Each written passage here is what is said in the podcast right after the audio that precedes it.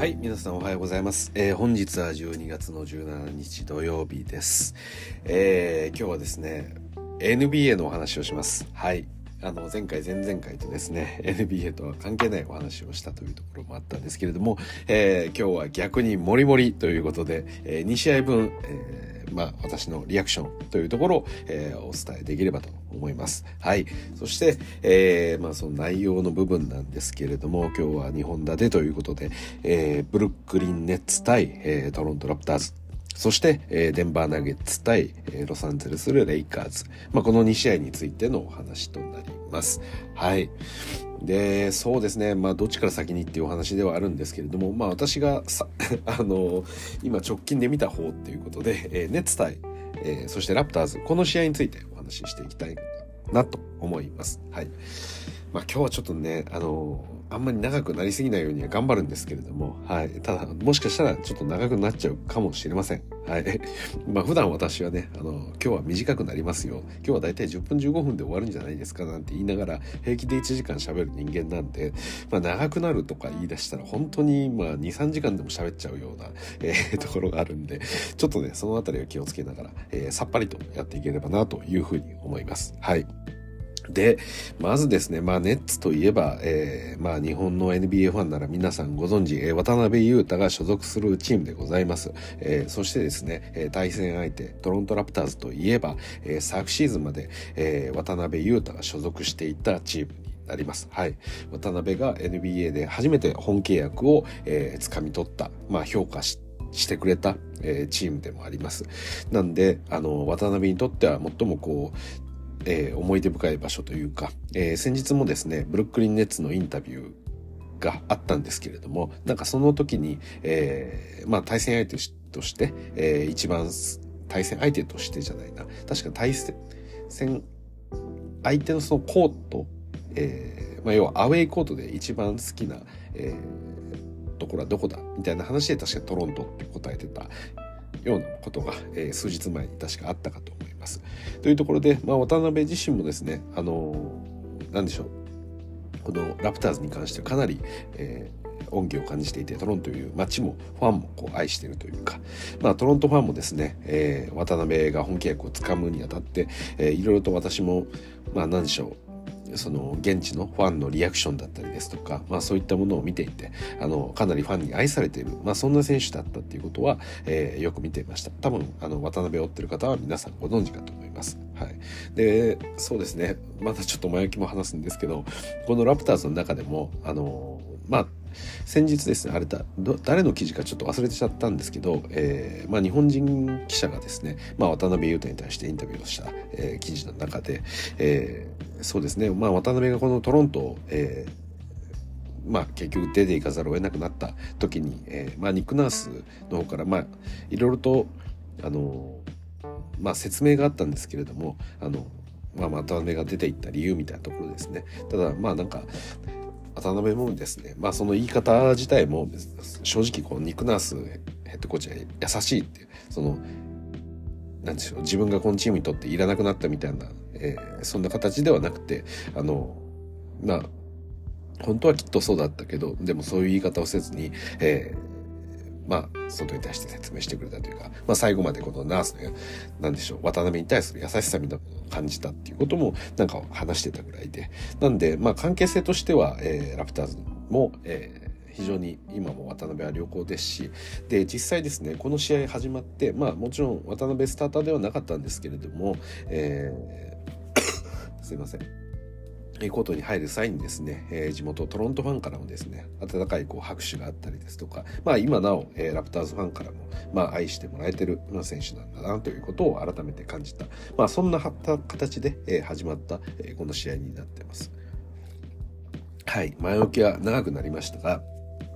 もうね、今日はね、あんまり細かい説明をする気はないんですよ。はい。というのもですね、結果から申しましょう。えー119対116、えーブルックリンネッツの勝利でした。で、勝利はかなり劇的なもので、えーカイリー・アービングのブザービートの3、まあ、これによって、えー勝敗を消した形になります。はい。まあ、119対116なんで、まあ、要は同点からの最後のクラッチ3でこの勝負を決めたっていう形なんですけれども、えーまあ実はですね、この、116点にたどり着くもう一個前にもクラッチ3があるんですよ。はい、この熱として逆転したシーンですねそれがなんと今日は渡辺の3でした。はい、やっぱり渡辺これまで素晴らしいプレー、えー、素晴らしい、えー、まあ、ディフェンスオフェンスともにですねこう見せてきた部分ではあったんですけれども、えー、今日はですねなんと本当にこのあの勝利を決めるような すいません。クラッチ3が飛び出しました。まあ、これまでもですねあのそういった展開っていうのがあったんですけれども、うん、ただあの何でしょうかね、うん、まあ結果的にこれは渡辺が勝利を決めたよみたいな風に私は思ってるシーンっていうのはいくつかあるんですけれどもただもう明らかに、えー、こんな形でクラッチの3を決めてチームの勝利に導いたっていうことは、えー、本当にあのまあ、ここまで強烈なものっていうのはこれまでなかったんで渡辺はまた一歩、えー、先に行ってしまったというところで私もですねもう男泣き仕掛けたところではあるんですけれどもなんとか涙をこらえながら、えー、渡辺を見ていました。はいで、その最後ですね、えー、カイリー・アービングがクラッチ3を決めた後も、えー、渡辺が後ろから、えー、カイリー・アービングが飛びついて、えー、ハグをして、えー、そして、まあ、ネッツの他のプレイヤーたちも、このカイリーの元に駆け寄って、えー、熱いハグをしながら、えー、コートを後にしたという、そんな形でした。はい。いや、本当に素晴らしくてですね、あのー、そうですね、やっぱり私はつくづく思うんですよね。あの前これまではあの渡辺裕太配信っていうことをあの何度か何度かやってきましたけれどもあのそうですねでその時にもやっぱりお話ししたのがまあ例に挙げたんですけれども「スラムダンクですね。まあまだ映画公開される前の話ですけど「まあ、スラムダンクの漫画の中で、えー矢沢という男がいて、まあアメリカに挑戦したけど、まあアメリカに行っただけで大した活躍もせずになんか終わってしまったバスケットボール選手みたいなのが回想で出てきて、まあなんかもともと安西先生の、えー、教え子ではあったんですけれども、まあちょっともったいないことをしたなっていう回想を振り返るときにですね、まあ矢沢聞いてるかと、あの、矢沢を超える存在が今ここにいるぞと、それも二人もだみたいなことを、えー安西先生が心の中で言ってですね、まあ、この桜木と、えー、そして、えー、ルカワの才能をこうの最大限のこう賛辞を送るようなそんなシーンがあるんですけれどもね。あのただやっぱり改めて思うのはですねまあ今もう皆さんにこう言いたいそれ以上のことが、えー、この NBA では起きている。ルカワ桜木の才能以上のことが 今ここで本当に起きてるっていうことを皆さんにやっぱり改めて私は伝えたいなと思います。はい、先日ね「あのスラムダンクの映画見てきましたって言って、えー、私に配信もしたんですけれどもまあちょっとねあの内容はここではあの特に伏せておくことにします。あの別にここでネタバレ配信する必要性もないんででまあいろいろとこう良かったですっていう話はしたんですね。でまあバスケット自体すごく熱くて熱くてあのこれまで何でしょうかね。バスケット映画だったり、えーまあ、その他のスポーツ映画とかスポーツアニメとかってやっぱりその試合自体のこの勝負の緊迫感の厚さみたいなのを表現するのが難しかったというか なんか映像としてすごいことをやってるっていうのは見せられるけどやっぱり実際のこの勝敗の駆け引き本当にどちらのチームもこの試合を本当に命かけるぐらいに熱い気持ちでぶつかり合ってお互いが削り合った結果最高の試合が生まれてそしてどちらかのチームが勝ってどちらのチームが負けるというこのスポーツの醍醐味みたいなものっていうのが「えー、スラムダンクの中で見れてよかったです。みたいな話をしたんですけれどもやっぱりですねあの私ももちろんスラムダンク面白かったですけどやっぱ、うん、私はもうこれ今はこのまあ比べるものではないんですけどその「スラムダンクに熱さを感じた人たちっていうのはやっぱり NBA を見てほしいです。この渡辺の勇姿をですねあの私は見てほしい。本当に。あの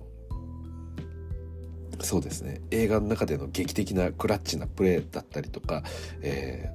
ー、本当にこうずっと叶わなかった人が何か困難を乗り越えて、えー、さらなる活躍を見せていくっていうことを本当に渡辺はずっとやり続けてるんでで今日の試合に関しても本当に素晴らしくてまあ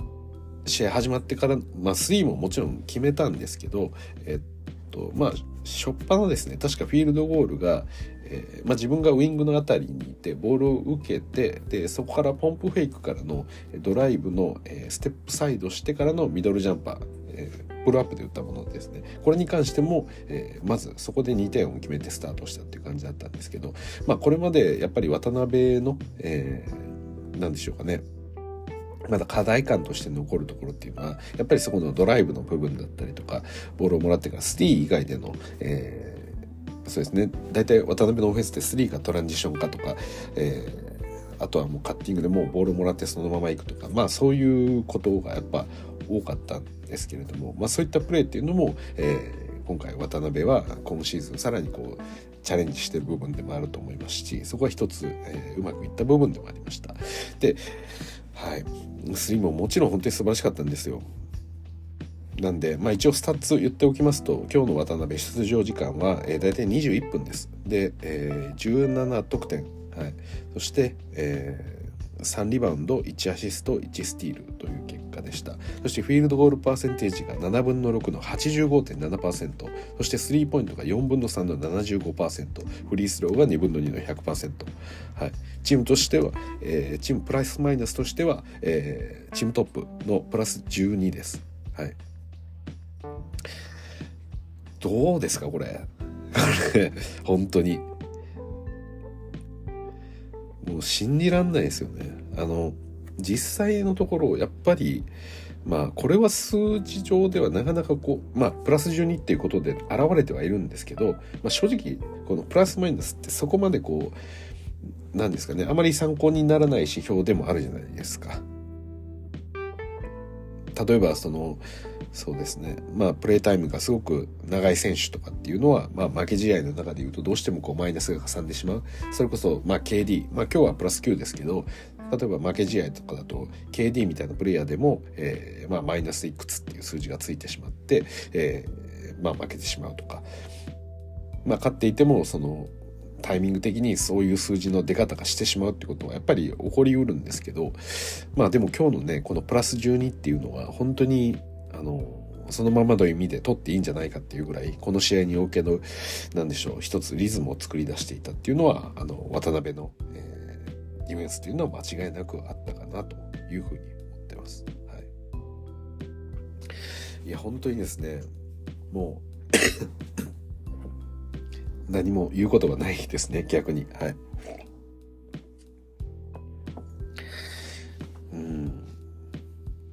まあそうですね、そのネッツもいろいろとね、ラインナップ、あの、こう変えながらやっ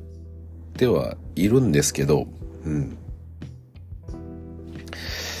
そうですね、なんか、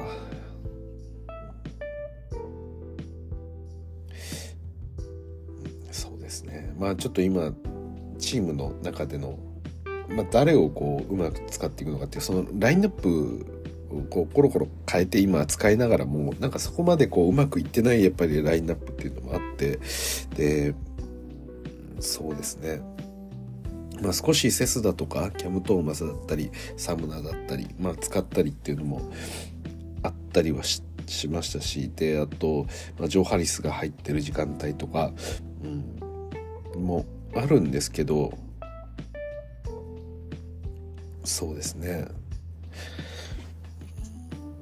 ななんですかねこのスモールボールにするような時間帯があってそこがあんまりうまくいってないように感じますよね。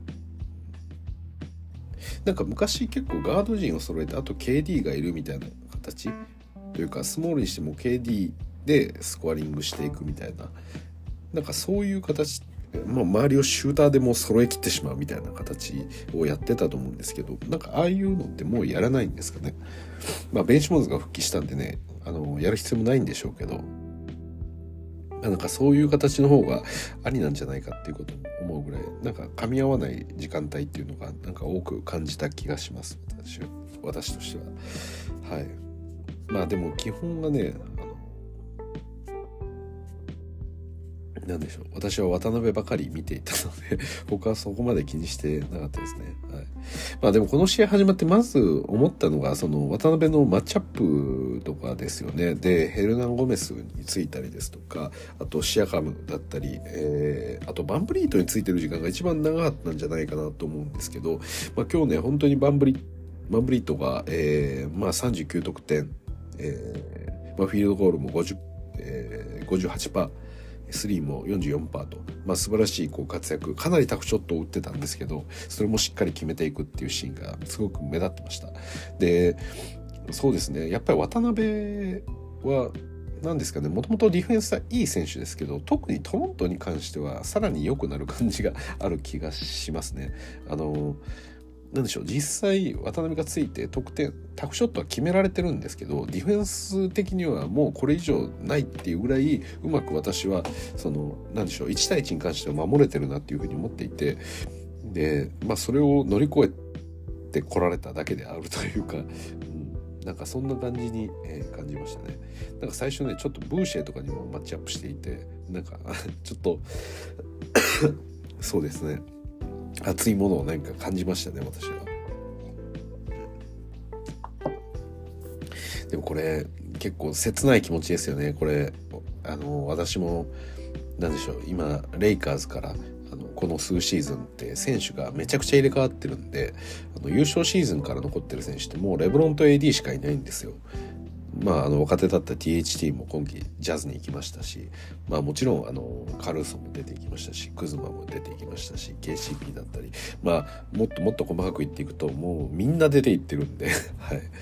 だから今日ねあの後ほどお話しするそのデンバーナゲッツ対、えー、レイカーズ戦においてもあの、まあ、KCP が活躍したりですとか、まあ、次戦はウィザーズ戦なんでまたクズマとの、えー、対戦もあったりとか、まあ、そういった対戦相手に、えーまあ、自分が好きだった選手たちっていうのがいるてでその選手たちに、えー、叩きのめされるっていうのは結構なんか何と言えばいいかよくわからない感情になってしまうんですよね。なんか素直に、うん、まあ一応こう体としてはあのまあ KCP すごかったねおめでとうみたいな感じで言ってあげたいんですけどやっぱ感情としてはいやレイカーズその レイカーズの方を応援してるんで自分。優先度としてはレイカーズの方が高いんで出ていったその KCP に感謝の気持ちあれどまあ、レイカーズ戦ではないところで活躍してくれみたいな気持ちになっちゃうんですよね。だから多分今日のトロントファンっていうのは、なんか渡辺に対して本当にどんな気持ちになったんだろうというところで、ね、あの、私何度も何度も見たんですよ。その渡辺が、え、最後クラッチのこう左コーナーからのスリーを決めるとき。もうみんながね、もうトロントファンみんなが頭抱えてるんですよ。一気に。そうですよ。トロントのベンチも含めて。いや、それがね、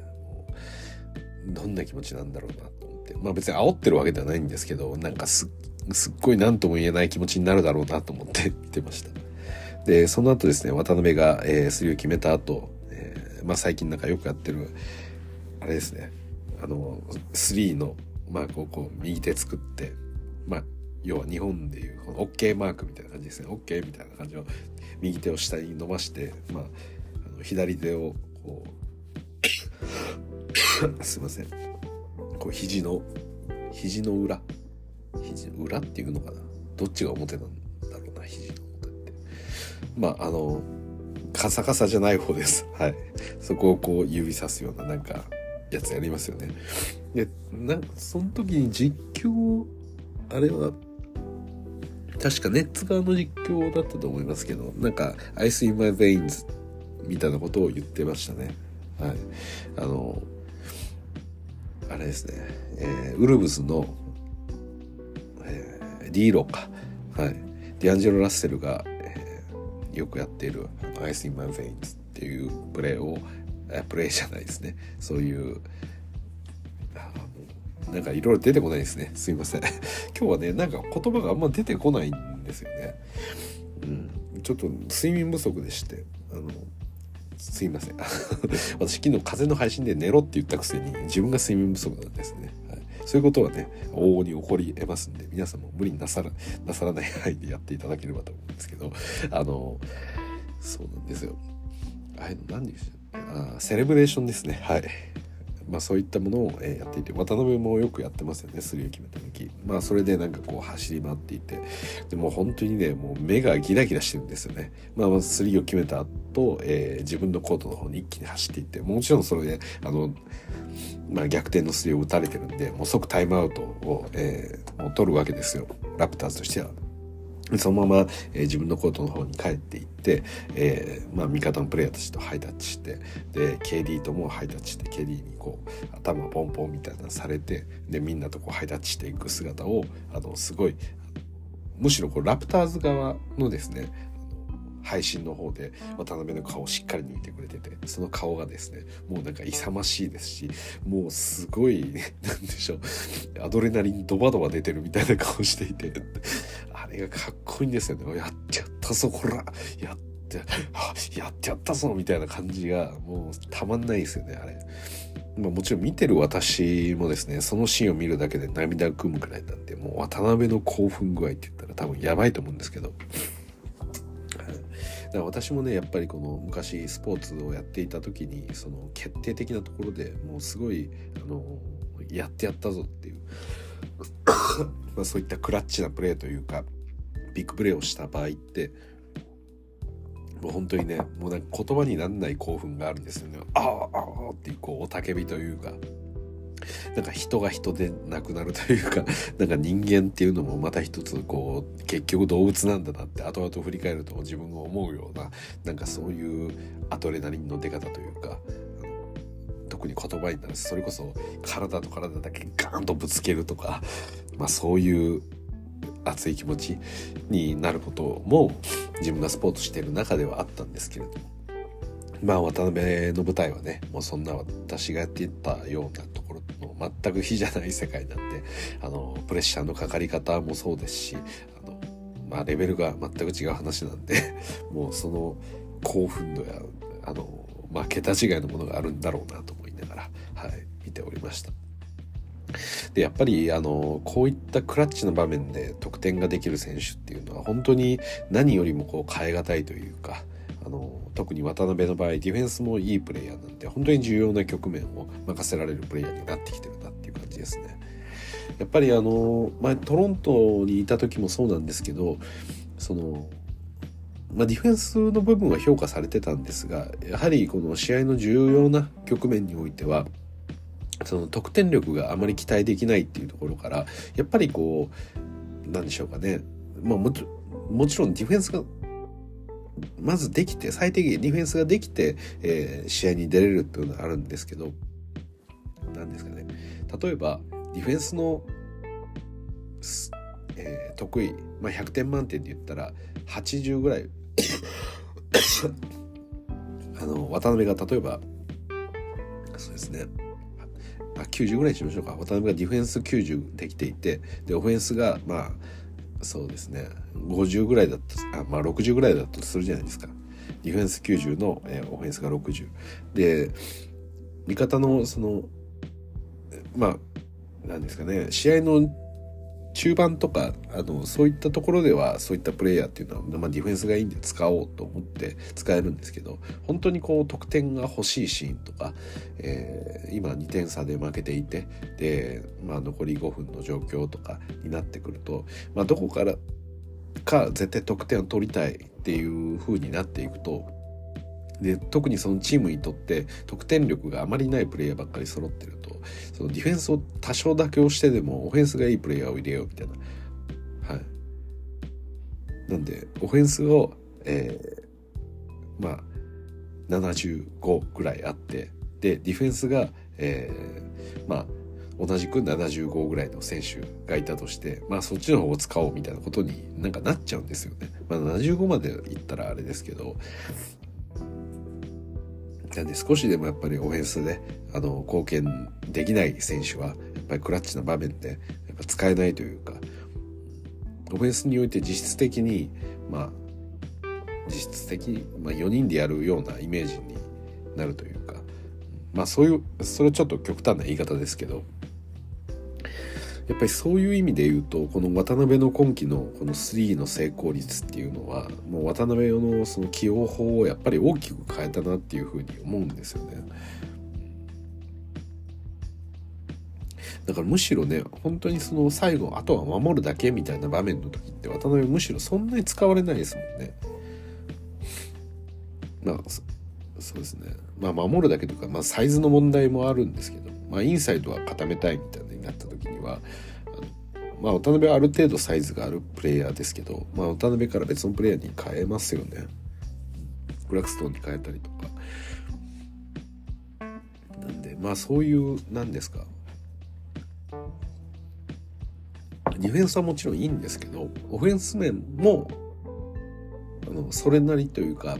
しっかりと得点が取れる、まあ数が数、数として数えられる選手として、あの、入れられてるっていうところが、もう本当にあのまあ、この試合でも改めて証明しましたし、まあ、試合自体を実際自分のオフェンスによってあの勝利を引き込んだっていうのは本当に本当に、うん、素晴らしいことだなと思いましたね。はいまあ、この日ねあのカイリー・アービング自体、えー、まあ、終わってみれば32得点のフィールドゴール59%とか素晴らしい部分はあるんですけど、うん、何でしょうかねまあ、うまいんですけど結構独りよがりなプレーもやっぱり多いというか独りよがりって言っても帰りは決めるんでもう OK なんですけど OK なんですけどでもあのあの場面で帰りが打ち切らずにあのまあ渡辺に対してキックアウトしたっていうのは なんか この今後ネッツを進めていくネッツが進んでいく上ですごくなんか重要なあのショットだったんじゃないかなって気はするんですよね。まあ、最後ね、カイリー・アービング自身が3を決めきった。まあ、自分自身がやるべき、エースとしてのやるべきことというか、まあ、それをやりきったっていうことも素晴らしかったですし、まあ、その一歩手前の、えー、渡辺へのキックアウトっていうのも、まあ、本当に素晴らしかったなというふうに思います。はい、いやたまんないですね、これは。うん。なんかね、今日はね、長くなりそうって言ったんですけど、逆に短いかもしれないですね。あの、どうしようね、長くなる時って、やっぱ気に食わないことが多い時なんですよ。で、細かくなんか言いたくなるというか、試合内容としてなんかそこまで良くないとやっぱりこいつがこうでこうでああでみたいなことを言いますしで逆に褒めるところをすごく頑張って探そうとするんですよね。あまりこうネガティブになりすぎてもいけないなと思って。だからあの結構配信が長くなりがちとか横道にそれがちなんですけどでも今日みたいな試合の日ってもうそうもういいじゃんみたいな感じになっちゃうんですよね。はい。だからまあもう渡辺のそのプレーの素晴らしさ今日の活躍っていうのはもう最高っていう一言である意味終わっちゃうような気がしますね。はい。なんでね、まあこの配信聞いていただいてる中で、えー、NBA こう、なんでしょう、契約してないような方いたとしてもですね、えー、まあ YouTube で、あの、まあ NBA の公式が上げたりしてると思うんで、まあぜひ見てほしいなとます。はい。このプレーは、まあ渡辺の中で、まあある意味 NBA の、えー自分のキャリアの中でも、まあ、記憶に残る、えー、クラッチショットになったんじゃないかなと思いますね。はい。まあ、ネッツね、最近調子いいんで、はい、このままプレーオフ行けば、もっともっと渡辺は、えー、かなり上のレベルに行くんじゃないかなと思うんで、えー、期待してます。はい。まあ、怪我から明けてね、ちょっとね、心配だなって思う瞬間もあったんですけど、でも今、こんなにね、活躍してくれればもう何も言うことないんで、あとは、あの、怪我だけ気にしつつ突っ走ってくださいっていう感じです。はい。ということで、やっぱり早めに終わりました。はい。ネッツ対、えー、ラプターズの試合結果でした。で、私がなぜ、そうですね。あ、すいません。今日の配信もう一発、えー2本立てにしたかっていう感じなんですけど、このね、もう一つ、レイカーズ対、えー、ナゲッツに関しても、もう最高の試合だったんで、もうこれも言わざるを得ないっていう感じですね。はい。まあ、正直、レイカーズの試合内容が、あの、もう、終わってたら クソみたいな内容だったら、多分今日渡辺配信っていう風に私はしてたと思うんですけど、はい。いや、でもこれはね、やっぱレイカーズの話しなきゃいけないですよ。私はなんならね、まあレイカーズはちょっとリアルタイムで見ていたんで、もう大興奮しましたね。はい。大騒ぎしてましたずっと。っていうぐらい素晴らしい、えー、こちらも試合になりました。えー、結果から言いますと、126対108で、えー、レイカーズの勝利です。えー、久々のブローアウトです。はい。ナゲッツサイトのブローアウト。えー、最高でした。まあもちろんね、MPJ が出ていないだとか、まあナゲッツにとっては、えー、フルメンバーではない部分があったんですけれども、まあそれでもね、試合内容としては、えー、まあ良かったんで、私はもうすごく、えー、気に入ってます。この試合を。はい。そうですねまあいろいろとねあのまあ一方的なゲームではなかったんですよ。最終的にはブローアウトではあったんですけど、まあ、第1クォーターからですね、まあ、レイカーズが、えー、ちょっとリードを取ったり、まあ、逆に、えー、取られたりっていう感じで、まあ、試合としてもですね、まあ、13回のリードチェンジがありましたと。で第2クォーターの中盤そして第3クォーターは、えーこのナゲッツがリードを取っていたんですけれども、まあ、最後ね一気に第4クォーターから、えー、レイカーズサイドがこうギアを入れていって、えー、勝利に導いたっていう感じですね。で、えー、っとこの試合はですねあのちょっと残念なことではあるんですけれども、まあ、プレー中に AD が、えー、足首の怪我をしてしまってでその日試合にも戻らないっていうことになっちゃったんですよね。なんでまあ普通に考えると、えー、まあナゲッツはですね、まあ、NBA の中でも今最強クラス、まあ、2年連続 MVP を取ってるニコラ・ヨキッチを、えー、有してるわけですからやはりこのヨキッチを考えると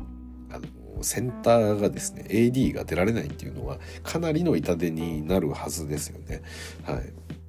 なんで、今シーズン、ちょっとこの試合を落とすかなって思ったところもあったんですけれども、実際のところ結果は全く違っていて、むしろその AD がいない時間帯、まあ、そこからリードを広げていったっていうような、え、そんな試合となりました。はい、で、もう一つね、あの、ちょっと残念な部分だったんですけど、これ、あの、まあ、レイカーズが大きくリードを作ったんで、えー、まあ、主力陣はちょっと早めに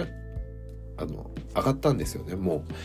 あのガベージタイムが要は長くなったっていうことなんですけどちょっとそのガベージ寸前のところで、えー、ジャマル・マレーが怪我をしてしまいましてでこれもねちょっと残念だったなっていうところですね。もう少し早くねナゲッツサイドが、えー、主力選手を下げていれば、まあ、マレーの怪我を防げた部分だったのでまああの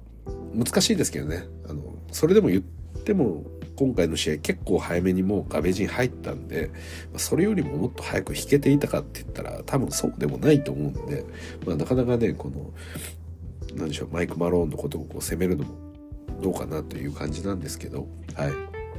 まあ、怪我人が出たっていうことは、えー、残念ではあるんですけれども、まあ、その試合内容に関しては、えー、かったところが多いかなというふうに感じてます。はい。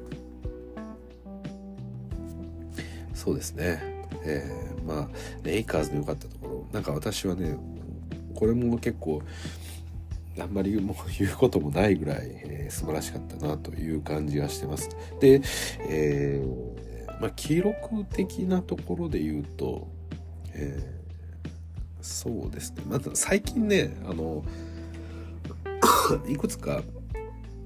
えー、記録を伸ばしている部分があってそれこそ直近で言うとレブロンの、えー、30得点以上の試合数が、えー、ウィルト・チェンバレンを抜いて歴代2位になったとかが前回の試合であったのかな確かあのそうですねちなみに1位はマイケル・ジョーダンなんですけど、まあ、そういった、えー、通算記録の更新がありましたと。で今回が確かスティール数かな？スティール数レギュラーシーズンのスティール数でまた一つなんか順位を上げたっていうことが確かあったはずです。はい。もうレブロンはね、もう 通算得点について、あの、まあ、今季、あの、Java を抜いて1位になるっていうことが、まあ、見据えられてるわけですけど、それ以外の通算記録もね、あの、いろいろと、やっぱり高順位にいるんで、そういったものが少しずつ更新されていくっていう状況ですよね。で、あともう一つ記録で言うと、えー、ラッセル・ウェストブルックが、えー、この日のスタッツ15得点、えー、11リバウンド、12アシストということで、トリプルダブルを達成しました。で、しかもこれがですね、あの、レイカーズのフランチャイズとして、えー、ベンチスタートでトリプルダブルを記録した初めての選手だそうです。はい。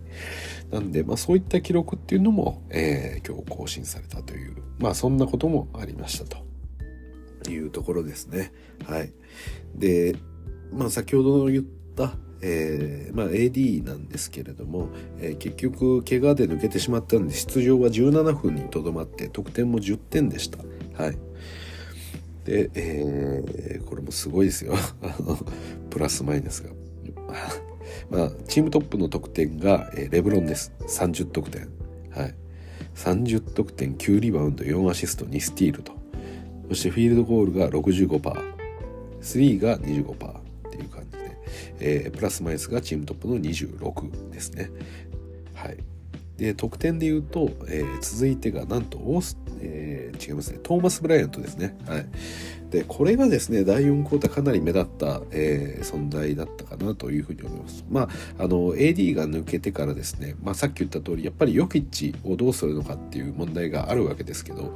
まあ、トーマス・ブライアントがですね、まあ、ひたすらにこう、頑張ってくれたっていうのが、えー、この試合でした。で、あとは、えー、レブロンがセンターポジションとして、えー、やるっていうこの2枚、2枚ですね。センターレブロンとトーマス・ブライアント。はい。なんでね、まあ、あの、トーマス・ブライアントなかなかこうプレータイムをもらえない中、少しずつ、えー、こう、なんですかね、活躍の場を伸ばしていって、で、特にやっぱり、あの、パッションというか、このハッスルするプレーが多いなと。で、やっぱり AD と比較すると、特にそれが顕著というか、自分のプレーが終わってからちゃんとあの ハリバックしますしあの相手のトランジションに対しても、えー、対応しますし、うん、やっぱりそういうところがあのまあいい部分でありますよね。ただまあディフェンス面においてじゃあ AD と同じような、えー、ディフェンスができるかっていうとやっぱそれは難しいかなと思いますし、まあ、オフェンスにおいてもそのそうですねフィニッシュ力フィニッシュのうまさって言ったらやっぱりエリートは全然違うかなわない部分があるかなと思いますけどただ彼のそのパッションっていうのが今日はこの試合でめちゃくちゃいい方に働いたなっていうふうに思っていてで本当にスタッツも素晴らしくて21得点で はい6リバウンドなんですけどうち4つがオフェンスリバウンドです。はい、で1アシストの2スティールです。はい、なんでブロックがゼロなんですよね。で、えー、フィールドゴールパーセンテージが11分の9の81.8%、えー、そしてスリーポイントは2分の1の、えー、50%というところになってます。はい。なんかちょっと信じらんないですよね。あのまあ、レイカーズのな大体こうスコアリングのパターンってレブロン AD でもしくはロニー・ウォーカー、えー、ラッセル・ウェストブルック、えー、そしてオースティン・リーブス、まあ、この辺りがですねあの大体上位陣を占めてるというかなんかいろいろこう入れ替わっていて、まあ本当にこのレイカーズっていうチームがやっぱり即席チームだなっていうことを逆にこう示しているようでもあるんですけど、まあレブロン AD が基本的に得点取るのは、まあこれは硬いことではあるんですけど、じゃあその3番手誰がなるのかっていう時に、シーズンのね、まあ序盤中盤ぐらいまではロニー・ウォーカーがかなり目立っていたんいましたし、まあ、基本的にはロニ・オカが目立ってるんですけど、あの、昨今こう、オースティン・リーブスの活躍があったりですとか、まあ、ラストは大体これぐらいの15得点ぐらいの、えー、ところをこう、まあ、稼いでるっていう感じではあるんですけど、はい。まあそれがねまさかトーマス・ブライアントが、えー、チームの2番手の、えー、スコアを上げるなんていうことは、えー、誰が予想できたかっていうところですよね。はいでその辺り非常にあのいいところだったんじゃないかなというふうには思います。はい、なんでまあある意味こうなんでしょう。その AD のバックアップセンターの問題って結構言われていたことでそれこそハワードを連れてきた方がいいんじゃないかみたいな話とかもありますけどでも実際そのやっぱりストレッチピックっていう観点で言うとトーマス・ブライアントのその優位性っていうのがあってかつ、えー、まあそうですね。ディフェンスでの課題とかその特に何でしょうピックアンドロールとかのその合わせでもらったボールがなかなかこ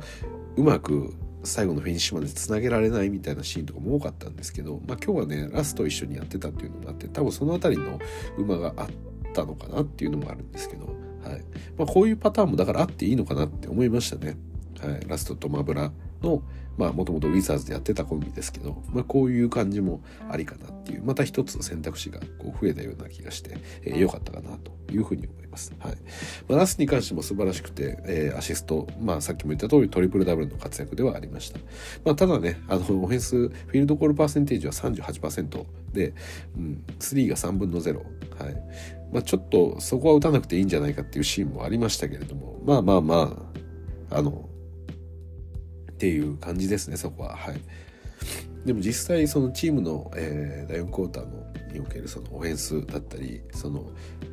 まあドライブで必要な打開っていうのはあのしていたと思いますしいいアシストも多くありましたしはい。そうですね。そういった感じになりますかね。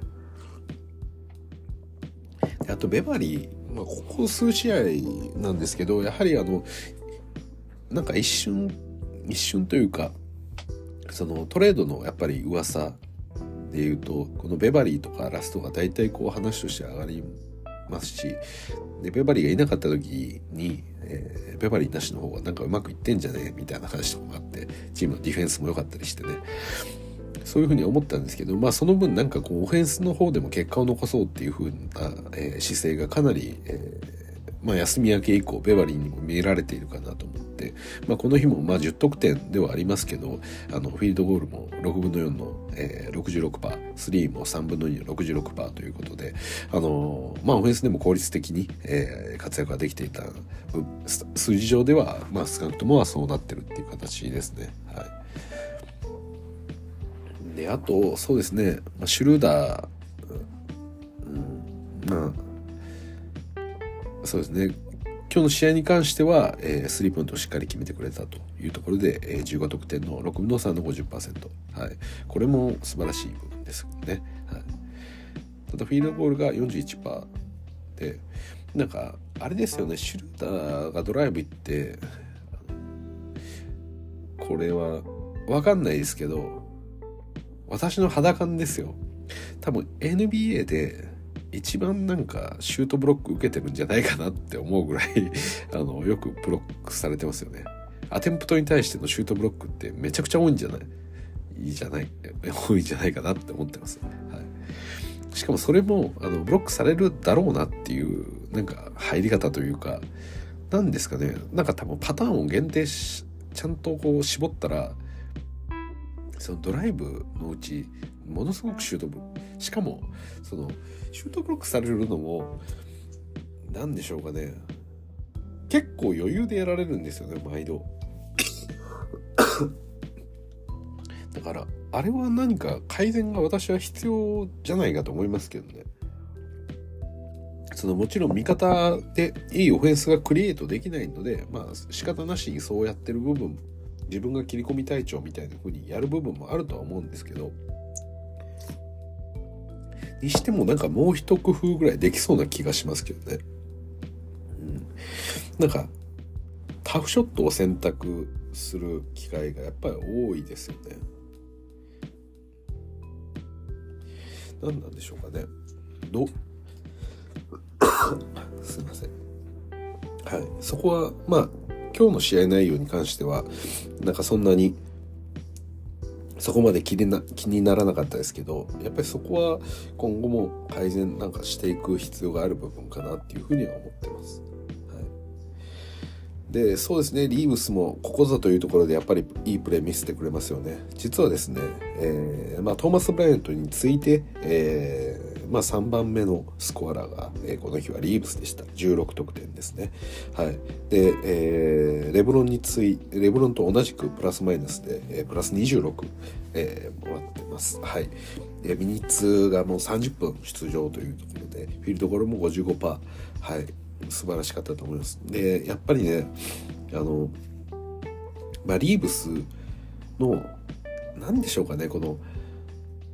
負けん気というか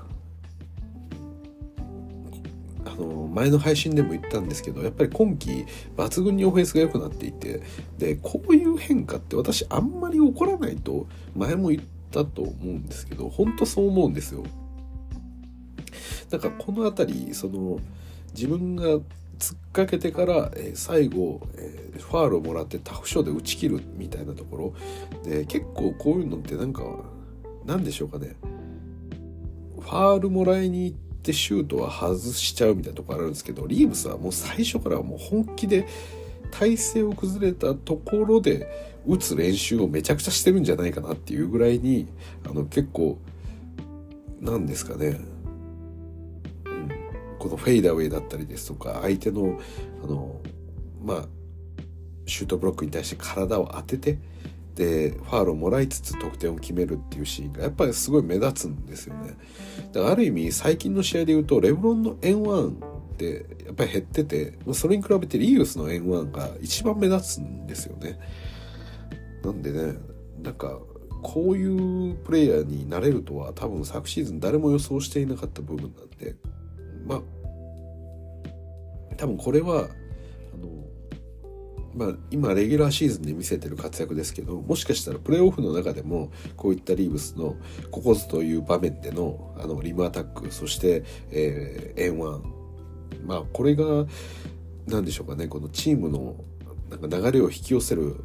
なんか一つ起爆剤になりうるんじゃないかなっていうふうに期待してますんであのリーブスは引き続き、えー、この技を磨いてほしいなと思います。はい、なんで16得点とは言いますけど本当にあのプレーとしてのインパクトはすごくあると思います。実際この日もねあのリーブスが M1 を決めた時 MVP コールされてたんですよね。はいなんでまあそれぐらいこの今のレイカーズにおいてはほんなんでしょうこの試合の流れを変える、まあ、いいプレーをしてくれる選手になったなというふうにであとはですね、まあ、ロニー・ウォーカーですね。あの今日なんと3得点ですね。ミニッツ20分の3得点っていう感じで、えフィールドゴールが7分の1の14%でうち、まあ、7分の1って言いましたけどそのうち6つが、えスリーポイントなんですよね。で今ロニー・ウォーカーって結構 3&D みたいな使い方になっちゃってて。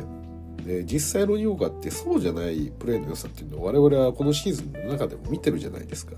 ただあのまあいろいろ色とこの選手の起用が変わる中で今のロニー・ウォーカーの役割っていうのは割と 3&D 的な役割にさせられてしまってるっていうのがあるんでここなんかもうちょっといいラインナップの組み方とかを考えればあのもう少しレイカーズあの伸びしろは出るんじゃないかなっていう気はしてますね今日もねなんかちょっと攻めづらくなる時間帯とかがあって、まあ、そういうところでロニー・ウォーカーをもうちょっとうまく使っていければなっていうふうに、えー、思ったところもあったんでちょっとなんかねラストロニーのなんかプレーだったりですとかなんかもうちょっとそこの辺りを、えー、考えてほしいなっていうところは、えー、私としてはちょっと思ったところですね。はいなんでまあシュルーダーがそのドライブ行ってるシーンとかっていうのがかなり多いんですけど、まあ、そこを若干ロニー・オーガに振ってもいいんじゃないかなとかですね。思いますけどね。実際どうなんでしょうかね。うん。はい。といった感じです。でまあこの試合においてはそうですね。だからロニーはチーム最下位のマイナス15を叩き出しちゃってるんで、うん、なんでね、まあ、まあ、この日3が入らなかった。低調だったっていうだけではあるんで、まあ、実際の得点はもうちょっと伸びるんでしょうけどただ起用法についてはもうちょっと考えた方がいいというか、まあ、裏を返せばここをやると、まあ、レイカーズとしての伸びしろもうちょっと出るかなっていう気がしてます。はい、であとですねえー、まあ、トロイ・ブラウンは今日は0得点ですけれども、まあ、いいブロックを、え見せてくれたシーンもありましたしなんかそうですね0得点でもそんなに私は問題を感じてないですねトロイ・ブラウンには、はい、トロイ・ブラウンはなんか本当に仕事をしてくれてる人っていうかイメージがあるんで気にしてはないです、はい、であとですね今日新しくまたレイカーズのそういう伸びしろっていう点で言うとマックス・クリスティがですね3を3分の2沈めたというところで はい今日6得点でした。これもね、あの、レイカーズにとって良かったんじゃないかなと思います。で、まあシーズン始まってから、えー、私やっぱり言ってたところですけど、このフォワード陣の、えー、まあ、いいディフェンスディフェンスができるプレイヤーっていうのがやっぱり欲しいもう少しサイズがあるプレイヤーが欲しいっていうのが、えー、今季レイカーズのやっぱ課題としてはずっとあったと思うんですね。でまあそういったところを、えー、まあ今、まあ、なんとかなんとかこうカバーしようとしてるわけですけどやっぱり例えばリーブスとかのそのディフェンスの部分でちょっとあのまあ、本人頑張りながらもやっぱり止めきれない部分とかがあったりして、まあ、それを例えばそのゲイブリエルとかがフォワードでフォローするみたいな、まあ、レブロンがやるとかそういう形でなんとかしのぎではいるもののもうちょっとあの硬いウィングディフェンダー、まあ、トロイ・ブラウンに合わせてあの欲しいなっていうのが、正直なところだったんで、まあ、クリスティが、えー、もう少しまあ、体としてもそもそもごつくなって はい、しっかりとまあ、ごつい系の、えー、まあ、ウィングプレーヤーを守れるような選手になったらいいなと思うけど間に合うかなっていう話をしてたんですが、まあ、ちょっとなんか希望が見えたというか、はい。まあ、そのディフェンス面ではどうこうというよりも、まあ、今回3を3分の2入れられたっていうのが本当に大きくてやっぱりスリーポイントが決まってこないとなんか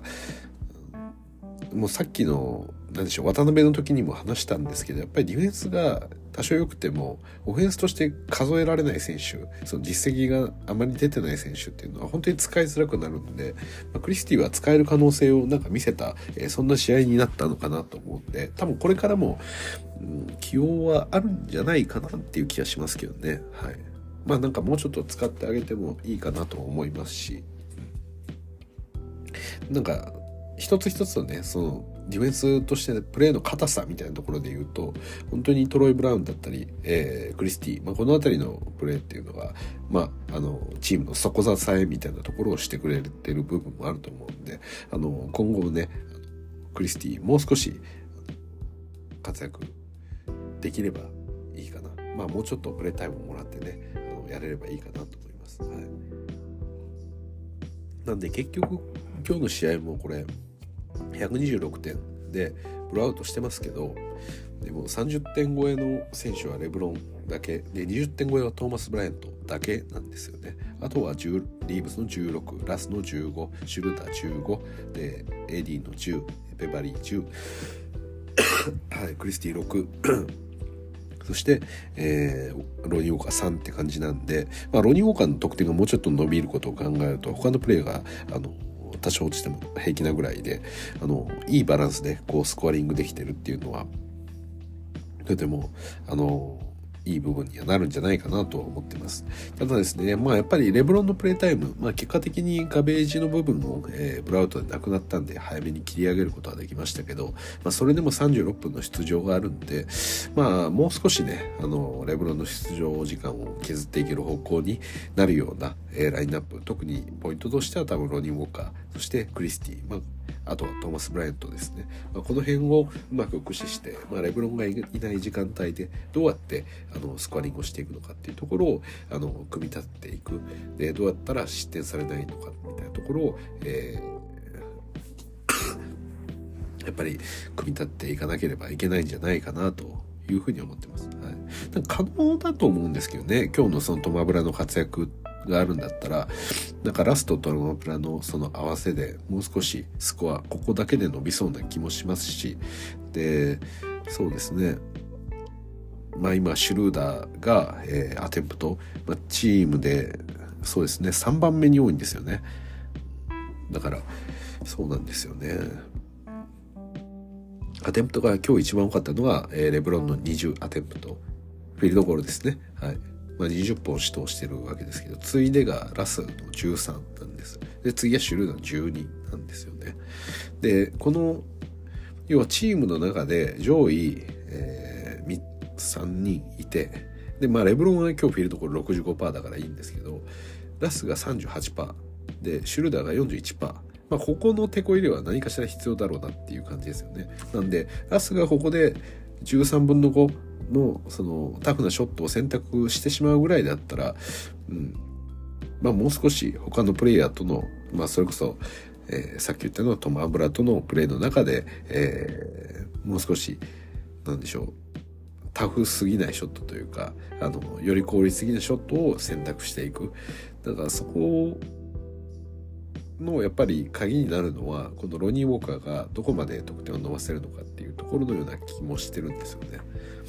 やっぱシュルーダー頼りになっちゃうとかでそれを 3&D でロニー・ウォーカーが待ってるみたいな話になると、まあ、シュルーダーも行かざるを得ないんで結果フィールドゴールパーセンテージ下がっちゃって、まあ、効率的じゃないオフェンスにやっぱりなっていくと思うんでだからこの辺がねもうまだ答えは出てないですけどもう少しいい何か解があるんじゃないかなっていう気がしてるんではい。でそこにねクリスティとかが本当に 3&D 的な立ち回りで入れるのであればロニー・ウォーカーの役割っていうのをまた変えることができると思うんで、まあ、そういう風な流れになっていくといいかななんて思ってます。はい。ということでですね、まあいろいろと言いましたけれども、まあ今日はね、やっぱり最高でしたね。はい。レイカーズも、えー、勝利、そして渡辺も大活躍ということで、もう今日は何も言うことありません。あとは美味しいご飯を食べて寝るだけということで、はい。なんで、本当に本当に、えー、素晴らしい、えー、そんな一日なりました。ありがとうございます。で、私も昨日ですね、あの、風の直し方なんていう、あの、ちょっと血迷った配信をしたわけですけれども、はい。で、その時にもやっぱり言い忘れましたけど、やっぱり病は気からっていうのは一番ある意味大事かもしれません。なんで、あの、今日の、えー、渡辺の活躍を見て、そしてレイカーズファンはレイカーズの試合を見て、えー、今日の試合だったら見て OK だと思うんで、はい。ご機嫌ウキウキの状態でもりもりご飯を食べて早く寝れば、えー、稼ぎもいいこと間違いなしです。はい。ということで、えー、今日はですね、まあ、2つトピックをお話ししました。まあ、どちらも素晴らしいことなので、皆さんお時間ある時に、え、試合見ていただければと思います。はい。で、改めて最後、念押ししておきますが、スラムダンクの映画を見て、えー、まあ、それこそ私の前回配信のスラムダンクの配信を初めて聞いたよっていう方で、えー、やっぱり良かったよね、あれって。で、スラムダンク面白かったよね、とか、あの、やっぱり、すごい本当のスポーツ観戦してるみたいな、えー、白熱した感じがすごく良かったとか、まあ、そんな風に、えー、思われた方、えー、もしいるようであれば NBA 渡辺裕太の試合を追うことをお勧めします、はい、もう三能戦みたいなことがあの熱い展開がめちゃくちゃ起こってます。はい、なんでまあ少しねこういった、え、創作の世界と現実の世界っていうのは違いますけど、はい。まあ、その分ねある意味この何でしょうかね。漫画の世界創作の世界では表現できないドキュメンタリーならではのやはり興奮もあるとは思うんで、まあ、各々良さがあると思ですけどあの漫画「スラムダンクに熱さがあってそれが大好きだっていう人は渡辺を見ずしてどうするという感じです。はい